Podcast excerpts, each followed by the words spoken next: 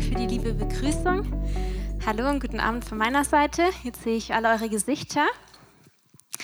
Wie schon angekündigt, darf ich heute Abend über kontemplatives Gebet sprechen. Keine Angst, das hat nichts mit kompliziert zu tun. Wer hat schon mal was über kontemplatives Gebet gehört oder wem sagt es irgendwas? Ja, so ein paar vereinzelte. Okay, viele auch nicht. Ist wunderbar. Ähm, ich möchte damit beginnen, dass ich euch jemanden vorstelle. Wer weiß, wer das ist? Die Dame auf dem Bild. Das ist die Mutter Teresa. Und das ist eine Ordensschwester und Missionarin, die in Indien gedient hat, vor allem unter den ganz armen und kranken Menschen. Dafür ist sie bekannt geworden. Sie hat sogar einen Friedensnobelpreis bekommen. Und sie wurde mal interviewt von einem Reporter. Und da hat der Reporter sie gefragt, da sie ja Ordensschwester war, wenn du betest, was sagst du denn da so zu Gott? Und daraufhin hat sie geantwortet, eigentlich sage ich gar nichts, ich höre zu. Und dann hat er sie gefragt, ja okay, wenn du zuhörst, was sagt denn dann Gott? Und dann hat sie gesagt, Gott sagt auch nichts, Gott hört auch zu. Und diese Haltung, das ist eigentlich die Essenz des kontemplativen Gebetes. Das ist so ein aufeinander zugewandt sein in Liebe, ein Beziehungsgeschehen, das aber ohne Worte auskommt oder ohne dass man irgendetwas tut. Dieses Wort kontemplativ kommt von dem lateinischen Wort contemplare und das heißt betrachten. Also es ist eigentlich wie ein einander anschauen, ohne irgendwas zu sagen. Es kommt, diese Gebetsform kommt komplett in der Stille aus und ohne sich auch irgendwie zu bewegen oder so. Ich habe euch ein Utensil mitgebracht. Das hier das ist ein Gebetsschemel. Ich weiß nicht, ob ihr sowas schon mal gesehen habt, aber wenn ich kontemplativ bete, dann setze ich mich auf diesen Schemel. Das hat auch sehr praktische Gründe, weil darauf kann man einfach lange sitzen, ohne sich irgendwie bewegen zu müssen oder ohne dass es unbequem wird. Ähm, und dann sitze ich da regungslos und bin da. Und Gott ist auch da. Und das ist einfach schön. ähm, wenn du das jetzt hörst, vor allem, dass das so still ist und nichts gesagt wird, kann es sein, dass es für dich gruselig ist. Weil es gibt komische Stille. Jeder von euch kennt wahrscheinlich peinliche Stille. Ne, man trifft jemand und will irgendwie das Gespräch in Gang bringen, aber es ist wie wenn der Motor stockt. So, was kann ich jetzt noch sagen? Was kann ich? Ich weiß nicht. Und es ist irgendwie peinlich. Ähm, oder es gibt auch Stille als Liebesentzug. Ja, jemand redet nicht mehr mit dir und du merkst, oh, oh, irgendwas stimmt nicht. Ich war neulich auch in so einer ähm, Runde gestanden und da waren ein paar Leute, die ich gut kannte, wo ich wusste, die reden einfach nicht so viel, die sind einfach zufrieden da zu sein. Und das Gespräch ist immer wieder so abgeebbt und da war ein Mädel mit in der Runde und ich habe gemerkt, die ist richtig nervös geworden und hat immer versucht, das Gespräch wieder in Gang zu kriegen. Ich weiß nicht, was du für ein Typ bist, ähm, aber die Stille, um die es hier geht, ist nicht so eine Stille, sondern das ist eher wie so eine Stille, zum Beispiel, wenn ein Paar sich schon gut kennt und es einfach genießt, zusammen zu sein, ohne die ganze Zeit zu labern. Es ist einfach okay. Weiß nicht, vielleicht sitzt man abends auf der Terrasse, die Sonne geht und man hat gerade gut gegessen und jeder ist einfach da zufrieden und es gibt nichts zu sagen und es ist einfach, es ist einfach schön. Oder vielleicht warst du auch schon mal verliebt und hast es total genossen, dem anderen irgendwie in die Augen zu schauen. Und es war gar nicht schlimm, dass nichts gesagt wurde oder ihr nichts zusammen gemacht habt, sondern es war einfach schön. Das ist die Art Stille, um die es geht. Jetzt kann man sich auch fragen, okay, wenn man da einfach so hockt und nichts macht, also ist Gebet dann ein bisschen großes Wort vielleicht? Also ist es Beten? als die Jünger Jesus fragen, lehr uns beten, sagt er ja auch zu ihnen, so sollt ihr sprechen, unser Vater im Himmel, geheiligt werde dein Name und so weiter. Also sprechen mit Gott ist auf jeden Fall Gebet. Ähm, den Satz hast du vielleicht auch schon mal irgendwo gehört. Beten ist einfach reden mit Gott. Aber wenn ich euch fragen würde, kann ein Stummer beten? Wer würde ja sagen? Die meisten. Okay, also wir sind uns einig, Gebet hängt irgendwie nicht nur an den Worten oder an dem, was gesagt wird. Und seit 2000 Jahren haben sich viele kluge Menschen auch Fragen gestellt über das Thema Gebet und haben sich überlegt, wie können wir das eigentlich sagen? Was ist eigentlich Gebet? Und es gibt eine Definition, auf die sie gekommen sind. Und das ist, oder diese Definition lautet, Gebet ist die Zuwendung des Herzens zu Gott.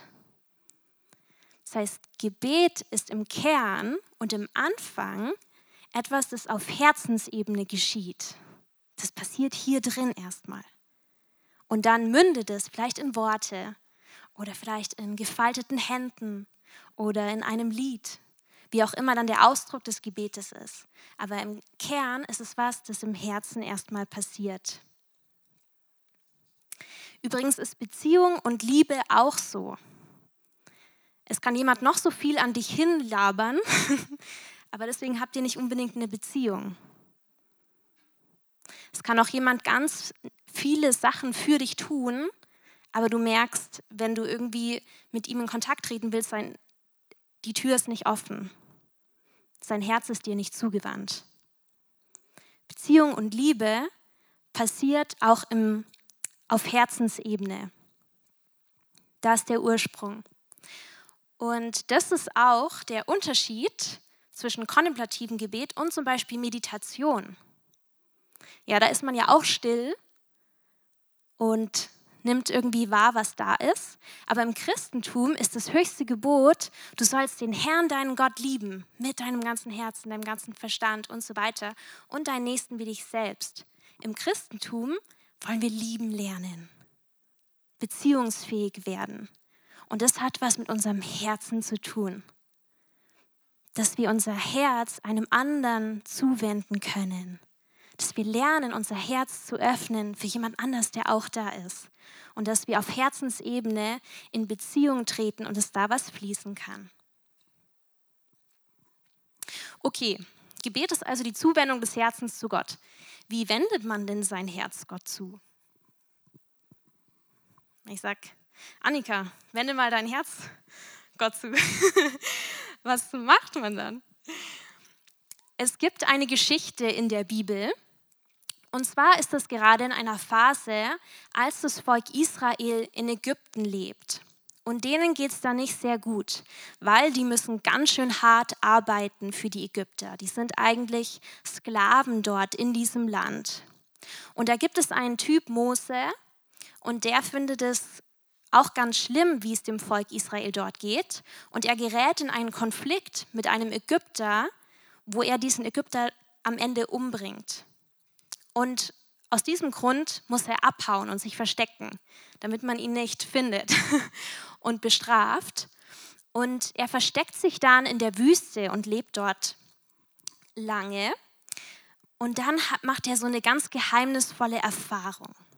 Und zwar kommt er in der Wüste plötzlich an einen Dornbusch, der brennt, aber nicht verbrennt. Und aus diesem Dornbusch spricht Gott zu ihm. Eine Stimme. Und die sagt, ich möchte, dass du mein Volk aus dieser Sklaverei herausführst und ich möchte, dass du zu Pharao gehst und ihm sagst, lass mein Volk ziehen. Und er wählt ihn für diese Aufgabe. Und dann fragt Mose oder sagt dann, okay, kann ich ausrichten, nach ein bisschen Diskussion, kann ich ausrichten, ich sage den Israeliten Bescheid, aber also was gut wäre, wäre, wenn du mir noch sagen könntest, von wem soll ich das denn ausrichten? Also, Herr im Dornbusch, wer bist du? Was ist dein Name? Und daraufhin sagt Gott folgendes: Da antwortete Gott dem Mose, ich bin, der ich bin. Und er fuhr fort, so sollst du zu den Israeliten sagen, der ich bin hat mich zu euch gesandt. Ich weiß nicht, was Mose sich gedacht hat. Er dachte, okay, ähm, ich hatte jetzt sowas erwartet wie Maximilian oder Andreas oder ist jetzt interessant, der Name. Ähm, und der Name, der steht, ich habe euch das auch mitgebracht, wie das aussieht ungefähr auf Hebräisch. Das ist so was ganz Geheimnisvolles. Man weiß nicht so richtig, wie man das übersetzen soll. Da gibt es verschiedene ähm, so Varianten, die typisch sind im Deutschen, zum Beispiel der Ich Bin oder der Seiende, der Ich Bin da, der Ich Bin, der Ich Bin. Also ihr kennt das Muster, es geht irgendwie um Sein, um Präsenz um Anwesendsein, irgendwas in die Richtung. Und im Jüdischen ist es auch so, dass der Name nicht nur quasi der Titel ist, mit dem man jemanden anspricht, sondern dass das auch das Wesen beschreibt von einer Person. Das heißt, Gott sagt hier nicht nur, wenn ihr mich ansprecht, bitte verwendet folgende Namen, sondern er erzählt seinem Volk, wer er ist. Gott sagt, ich bin da. Ich bin mit euch. Ich bin. Und deswegen stelle ich die These auf, dass wenn Gott da ist und wir uns, wenn wir ihm unser Herz zuwenden wollen, dass wir auch erstmal da sein müssen. Dass wir auch hier sein müssen. Im Hier und Jetzt, wo Gott ist. Und es klingt so simpel, aber ich kenne das gut von mir, dass wenn ich bete, das Gefühl habe, Gott ist irgendwo im Himmel und ich irgendwie innerlich, ich stelle mir dann vielleicht den Himmel vor oder denkst du, wie komme ich jetzt in irgendein Gefühl, vielleicht wo dann Gott irgendwo ist und Gott so, hallo, ich bin hier, also da, wo du bist. Ich, ich bin schon da. Ich bin schon längst da. Du bist nur vielleicht nicht da. Was meine ich damit? Naja, wo kann man denn noch sein, außer im Hier und Jetzt?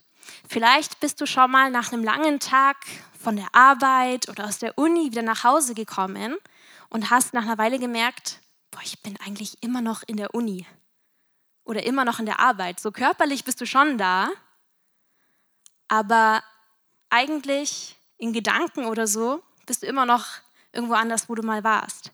Oder vielleicht gehst du regelmäßig in eine Phase in deinem Leben zurück, in die du dich zurücksehnst.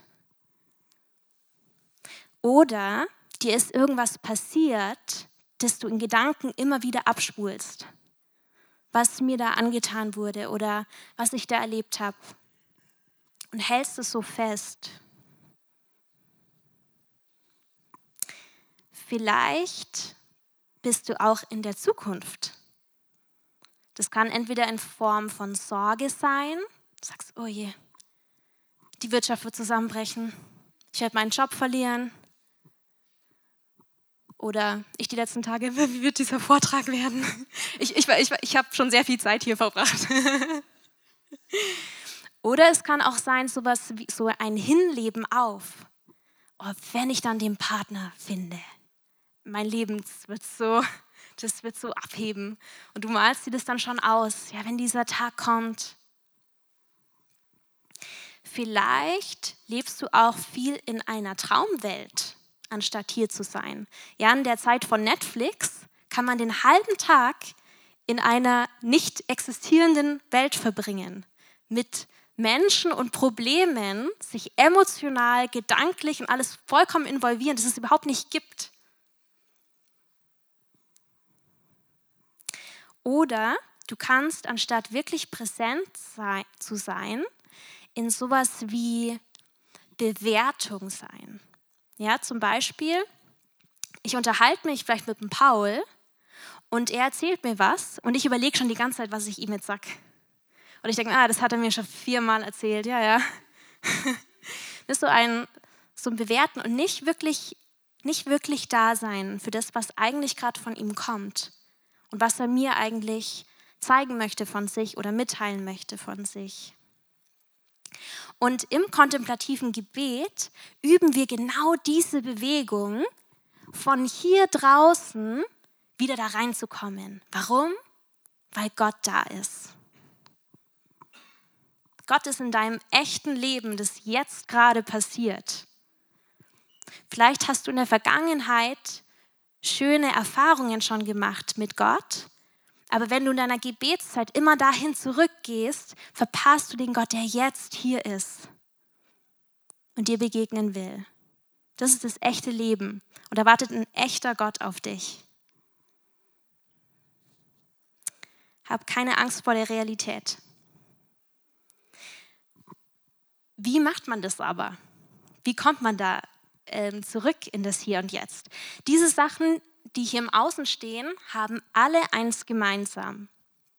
Und zwar, die finden nur in deinem Kopf statt und in deinem Denken.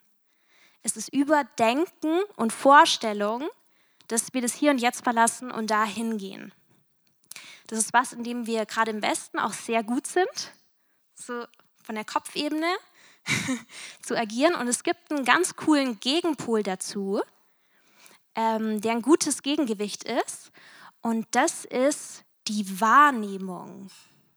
Das sind deine fünf Sinne. Was du siehst, was du gerade hörst, was du schmeckst, was du riechst, was du spürst. Und das hat alles mit deinem Körper zu tun. Dein Körper ist dein Anker in der Realität. Der sagt dir, was jetzt gerade hier wirklich passiert. Und indem du wahrnimmst, kannst du dahin zurückkommen. Ja, vielleicht merkst du oder vielleicht kannst du sowas, du gehst spazieren und du bist voll in Gedanken, in so einer Gedankenspirale. Und allein diese Frage, was ist denn hier eigentlich gerade? Oh, voll schön der Baum. Mal kurz gucken und plötzlich bist du wieder hier. Das ist, was Wahrnehmung macht. Ich habe so vor neun bis zehn Jahren in etwa, habe ich zum ersten Mal was über kontemplatives Gebet gelernt. Und da habe ich so eine Seminarwoche mitgemacht. Das war ziemlich wild. Ich hatte vorher noch nie was in die Richtung gemacht. Und das sah folgendermaßen aus. Fünf Tage lang schweigen, nicht sprechen, keine Medien, kein Handy, kein Internet, keine Bücher, keine Musik. Und jeden Tag gab es so ein Programm und es war immer abwechselnd, gab es Vorträge und dann Übungen. In den Vorträgen wurde das alles sehr gut erklärt, was man da macht und warum und was die Hintergründe sind. Und in den Übungen haben wir genau diese Wahrnehmung geübt. Und es ging mit sowas los, wie dass uns gesagt wurde, okay, ihr habt drei Stunden ab in den Wald, drei Stunden genau das üben. Immer wenn ihr ins Denken kommt, zurück in die Wahrnehmung. Einfach schauen, was ist da? Das Sehen, Hören, Riechen. So was total Simples. Und später ging es dann weiter, dass wir auf diesem Schemel so durch unseren Körper durchgegangen sind und einfach so nacheinander uns die Körperteile ähm, so bewusst gemacht haben, einfach wahrgenommen haben und später mit dem Atem und später hat man angefangen mit dem Namen Jesus auch zu beten. Und es war für mich total spannend. Also ich war erstmal so, ja, was ist denn das? Ich kannte das gar nicht.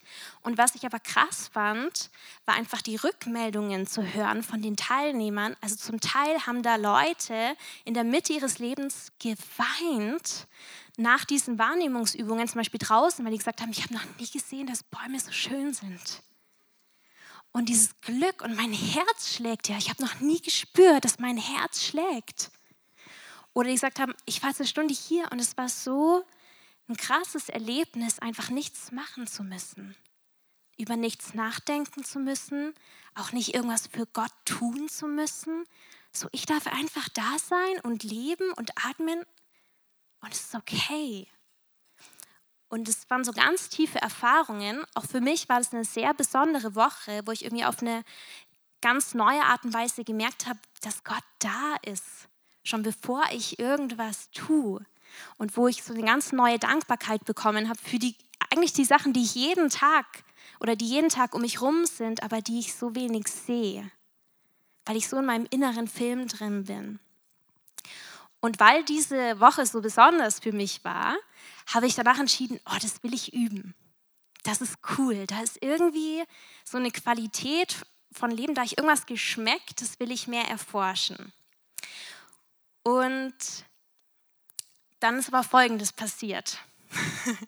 ich voller Elan, starte da rein, nehme meine Zeiten, setze mich auf meine Schemel und dann kamen da so ein paar Besucher vorbei. Also erstmal kam ganz viel Ablenkung. Ja, ich war in meinem Gedankenfilm drin, bin da nicht rausgekommen, habe nach einer halben Stunde gemerkt, okay, ich glaube, ich war jetzt ungefähr zwei Minuten da und den Rest war ich sonst wo. Und dann kam der Frust. Ich, ich verschwende meine Zeit, das ist überhaupt kein Gebet. Was soll das sein? Am nächsten Tag, ich bin voll gestresst und es nervt mich gerade, dass ich hier sitze und nichts passiert. Und ich das hat sich so cool angefühlt bei dieser kontemplativen Woche. Was ist jetzt los? Das fühlt sich beschissen an und es ist langweilig und da ist nichts. Dann an einem anderen Tag ähm, war ich total gelangweilt oder habe mich sonst irgendwie blöd gefühlt. Also ich habe dann, es war ein ziemlicher, wie sagt man das? Bruch, ne, ziemlich, nee, ich weiß nicht das Wort. Ähm, auf jeden Fall kam ich dann in eine Phase, wo ich gemerkt habe, okay, jetzt darf ich so eine Haltung einüben, die eine Grundhaltung in einem kontemplativen Gebet ist. Und die heißt, immer wieder einfach zum Wahrnehmen zurückkommen, anstatt zum Beispiel zu verändern, verändern zu wollen. Ja, also ich bin so, ich sitze dann auf meinem Schemel und merke, das ist so langweilig. Und dann denke ich, hallo, was Gott alles für dich getan hat und du langweilst dich hier. Du bist Gebetshausmissionarin. So, das ist doch, das muss dir doch voll taugen jetzt. Und das ist sowas in uns, dass wir versuchen, wer zu sein, wer wir nicht sind. Und in der Kontemplation sagen wir zu dem, nee, ich nehme das jetzt einfach wahr und ich verändere es nicht. Dann bin ich halt langweilig da. Gott ist, Gott ist auch da. Gott ist so da, wie er da ist.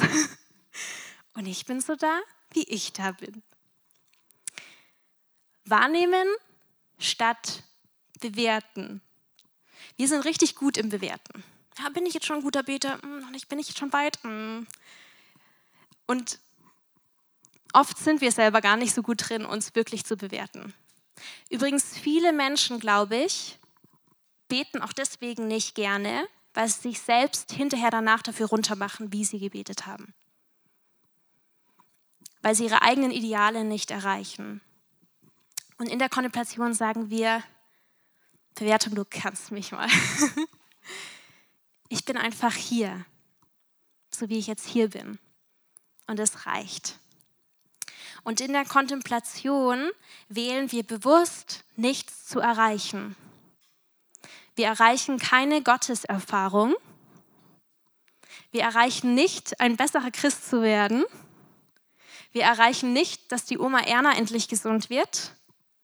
Alles Zeug, was wir so mitbringen. Ja, was du erreichen willst im Gebet, merkst du an deiner Enttäuschung danach, wenn es nicht so war. Und im kontemplativen Gebet üben wir, uns zu öffnen für Gott, und für das, was er eigentlich mitbringt. Und das unser eigenes, was wir mitbringen, das legen wir einfach voll Vertrauen in seine Hände. Und wir durchbrechen diese Spirale von, es muss immer mehr sein und noch besser und noch mehr, was wir bringen müssten. Du darfst dich von Gott anschauen lassen, so wie du gerade wirklich da bist. Gott weiß eh schon, wie du wirklich da bist. Nur du hältst vielleicht von deinem Idealbild fest, was du gerne wärst. Und wenn du das nicht erreichst, dann kriegst du Stress.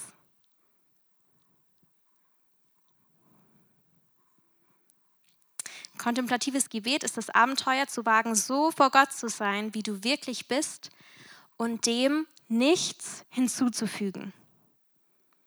Nichts. Nichts zu erreichen, nichts zu beweisen. Du kommst einfach zu dem Gott, der sagt, ich bin da. Bist du auch da?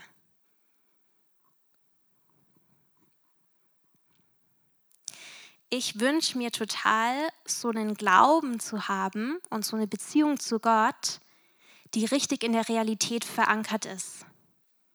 Die nicht irgendwo in so einem Traumschloss passiert oder irgendwo in der Zukunft bei irgendwas, was ich irgendwann mal sein will. Die Christin, die ich irgendwann mal werden will. Sondern ich will was, das hier und jetzt in meinem echten Leben funktioniert und wirklich stattfindet. Den Gott will ich kennen, der wirklich da ist, hier und jetzt. Und ich merke, dass das eine Gebetsform ist, die mir total hilft, das einzuüben und das ein bisschen mehr zu verstehen. Weil das konfrontiert so dieses, was ich gern darstellen will, wie ich mich gerne präsentieren würde vor Gott ähm, und was ich da gerne erreichen würde. Das zwingt mich ein bisschen, dem Stopp zu setzen und einfach da zu sein und ihm mehr zuzutrauen, dass er wirklich wirkt, auch weit über das hinaus, was ich mitbringe und was ich tue, weil es tut er, weil er wirklich gut ist. Ist wirklich gut. In deiner Schwachheit umarmt er dich und wirkt er an dir. Auch an, für die Dinge, wo du nicht mal Worte hast zu beten. Gott hört dein Herz wenn du still vor ihm bist. Er hört es und er nimmt es ernst, weil er dich total liebt.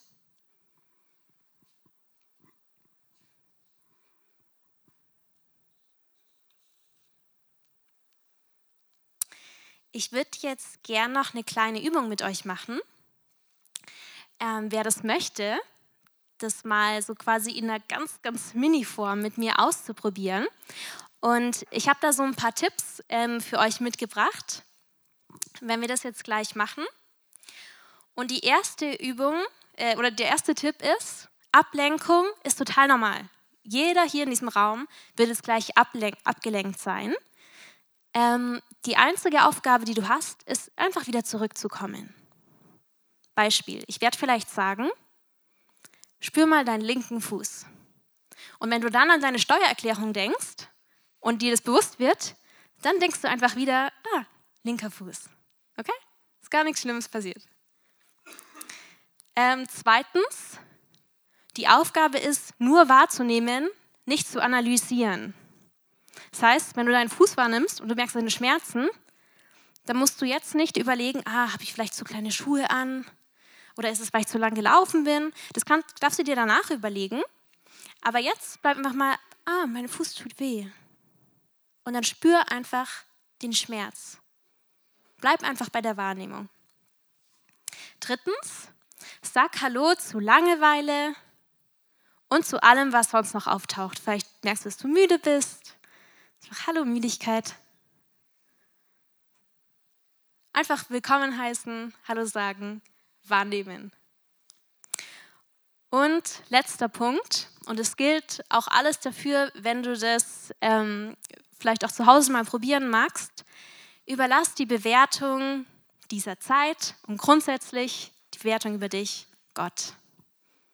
Du musst nicht hinterher sagen, habe ich es gut gemacht, habe ich schlecht gemacht. Gib es einfach in Gottes Hände.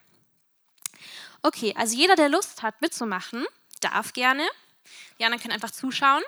Ich werde jetzt auch mal auf einen Stuhl gehen, weil ihr auch auf einem Stuhl sitzt. Also das Erste, was wir machen, ist, wir suchen uns einen möglichst gesunden Sitz. Ja, wir gehen jetzt mal davon aus, dass ihr das die nächsten zehn Jahre machen möchtet. Und Wiederholung ist King. Das heißt, ihr sucht einen gesunden Sitz. Deswegen kann ich auch diesen Schema sehr gut ähm, empfehlen. Aber jetzt mal so. Ähm, es kann sein, dass du nicht gewohnt bist, aufrecht zu sitzen. Und dann wirst du merken, dass es zwickt das darfst du einfach wahrnehmen. Wahrnehmen, nicht verändern. Wenn du das eine Weile machst, wird es nicht mehr zwicken. Das ist das Coole. ähm, warte, was wollte ich noch sagen? Ja, wenn du möchtest, ähm, kannst du mal kannst du die Augen schließen. Wenn du denkst, dass du zu schläfrig bist, dann kannst du sie auch offen lassen. Aber es hilft am Anfang, einfach in die Wahrnehmung reinzukommen. Und ich werde noch ein Gebet sprechen. Und dann werde ich uns so nach und nach durch ein paar Körperteile ähm, durchführen, die du einfach wahrnehmen darfst.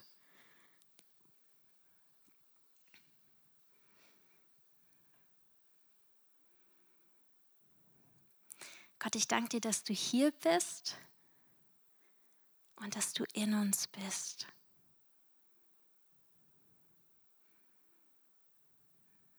Danke, dass das nicht nur eine Hülle ist, unser Körper, sondern dass es jetzt ein Tempel ist.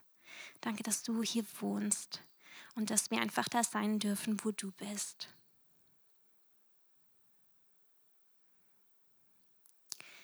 Und jetzt kannst du einfach mal wahrnehmen, wie deine Füße ähm, auf dem Boden aufliegen.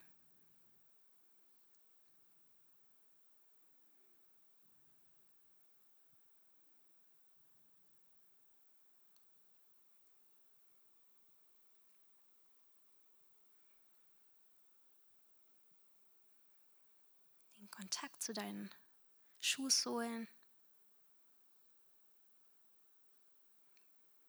Du musst die Füße nicht bewegen. Es einfach hinspüren. Es ist auch nicht wichtig, dass du viel spürst. Es geht nur um diese Haltung der Aufmerksamkeit.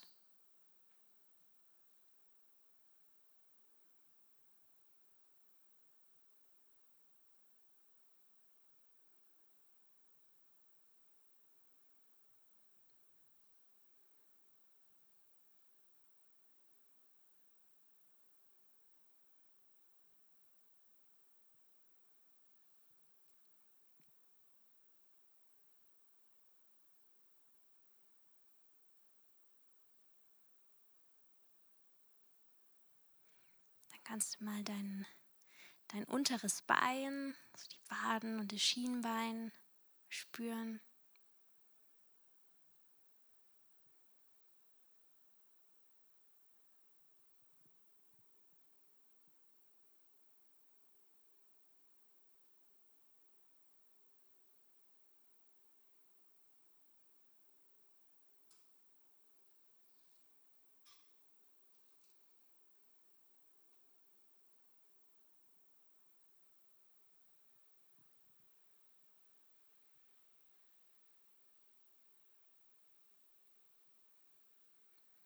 Dann deine Oberschenkel.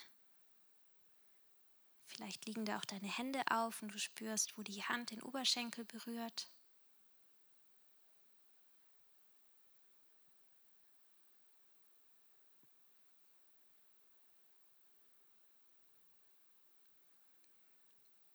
Vielleicht hörst du jetzt das Geräusch, das hinten von der Küche kommt. Dann kannst du einfach wieder zurückkommen zu den Oberschenkeln.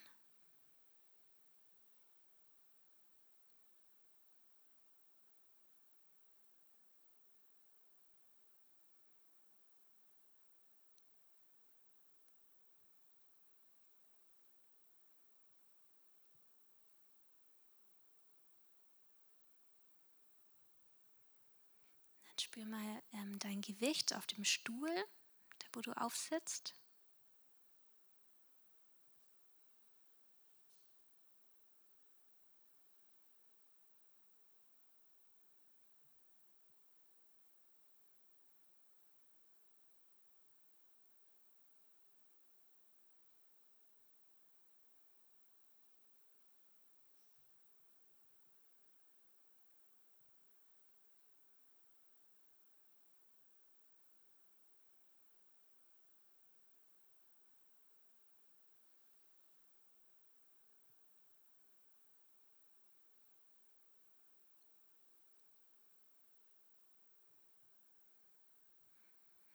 Kannst du mal hinfühlen, wie sich das anfühlt, dass durch deine Nase Luft rein und raus geht am Eingang bei den Nasenlöchern.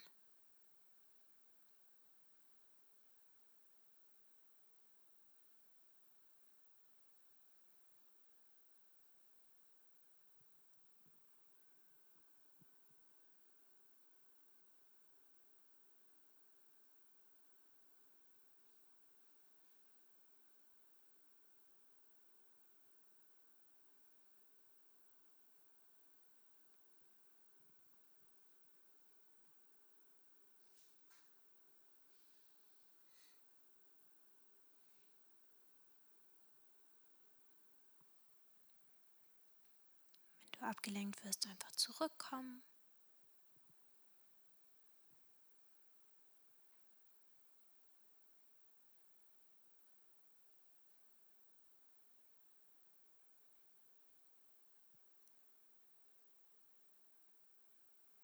kannst du mal fühlen, wie die Luft durch den Mundraum hinten in den Hals reinströmt.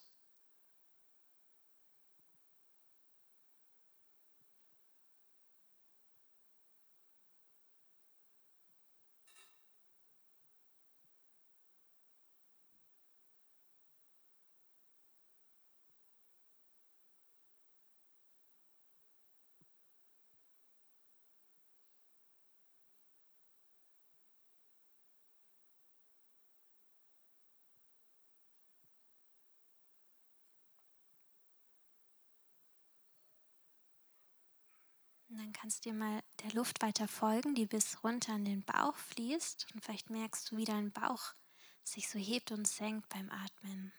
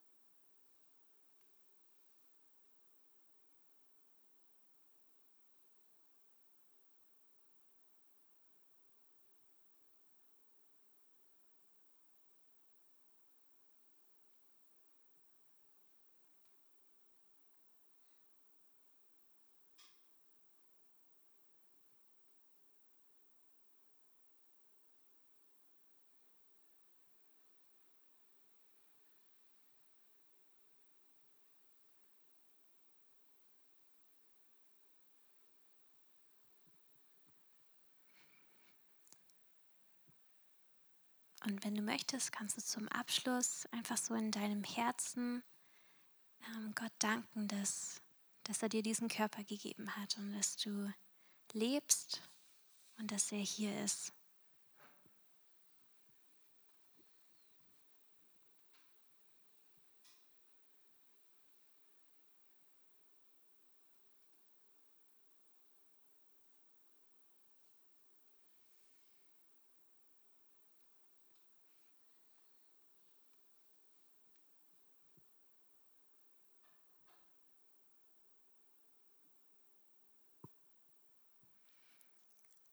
Okay, dann kommen wir zum Ende. Schau mal, ob dein Nachbar noch wach ist. Wenn nicht, dann rüttel ihn mal kurz an der Schulter. Also ihr habt es sehr gut gemacht von dem, was ich mitbekommen habe. Ähm, genau, das war jetzt natürlich sehr verkürzt, aber einfach um euch eine kleine Idee zu geben, was man da so macht. Ähm, Genau, ich wollte zum Ende euch noch Bescheid geben. Ich habe ein paar Flyer da vorne hingelegt für diejenigen, die es interessiert. Es wird im Sommer eine viertägige Schulung zu dem Thema geben von Johannes Hartl. Ähm, genau, falls das jemand interessiert oder jemand sagt, boah, ich würde gerne mal ein bisschen weiter reingraben, dann ist das vielleicht was für euch. Genau, dann bedanke ich mich für eure Aufmerksamkeit.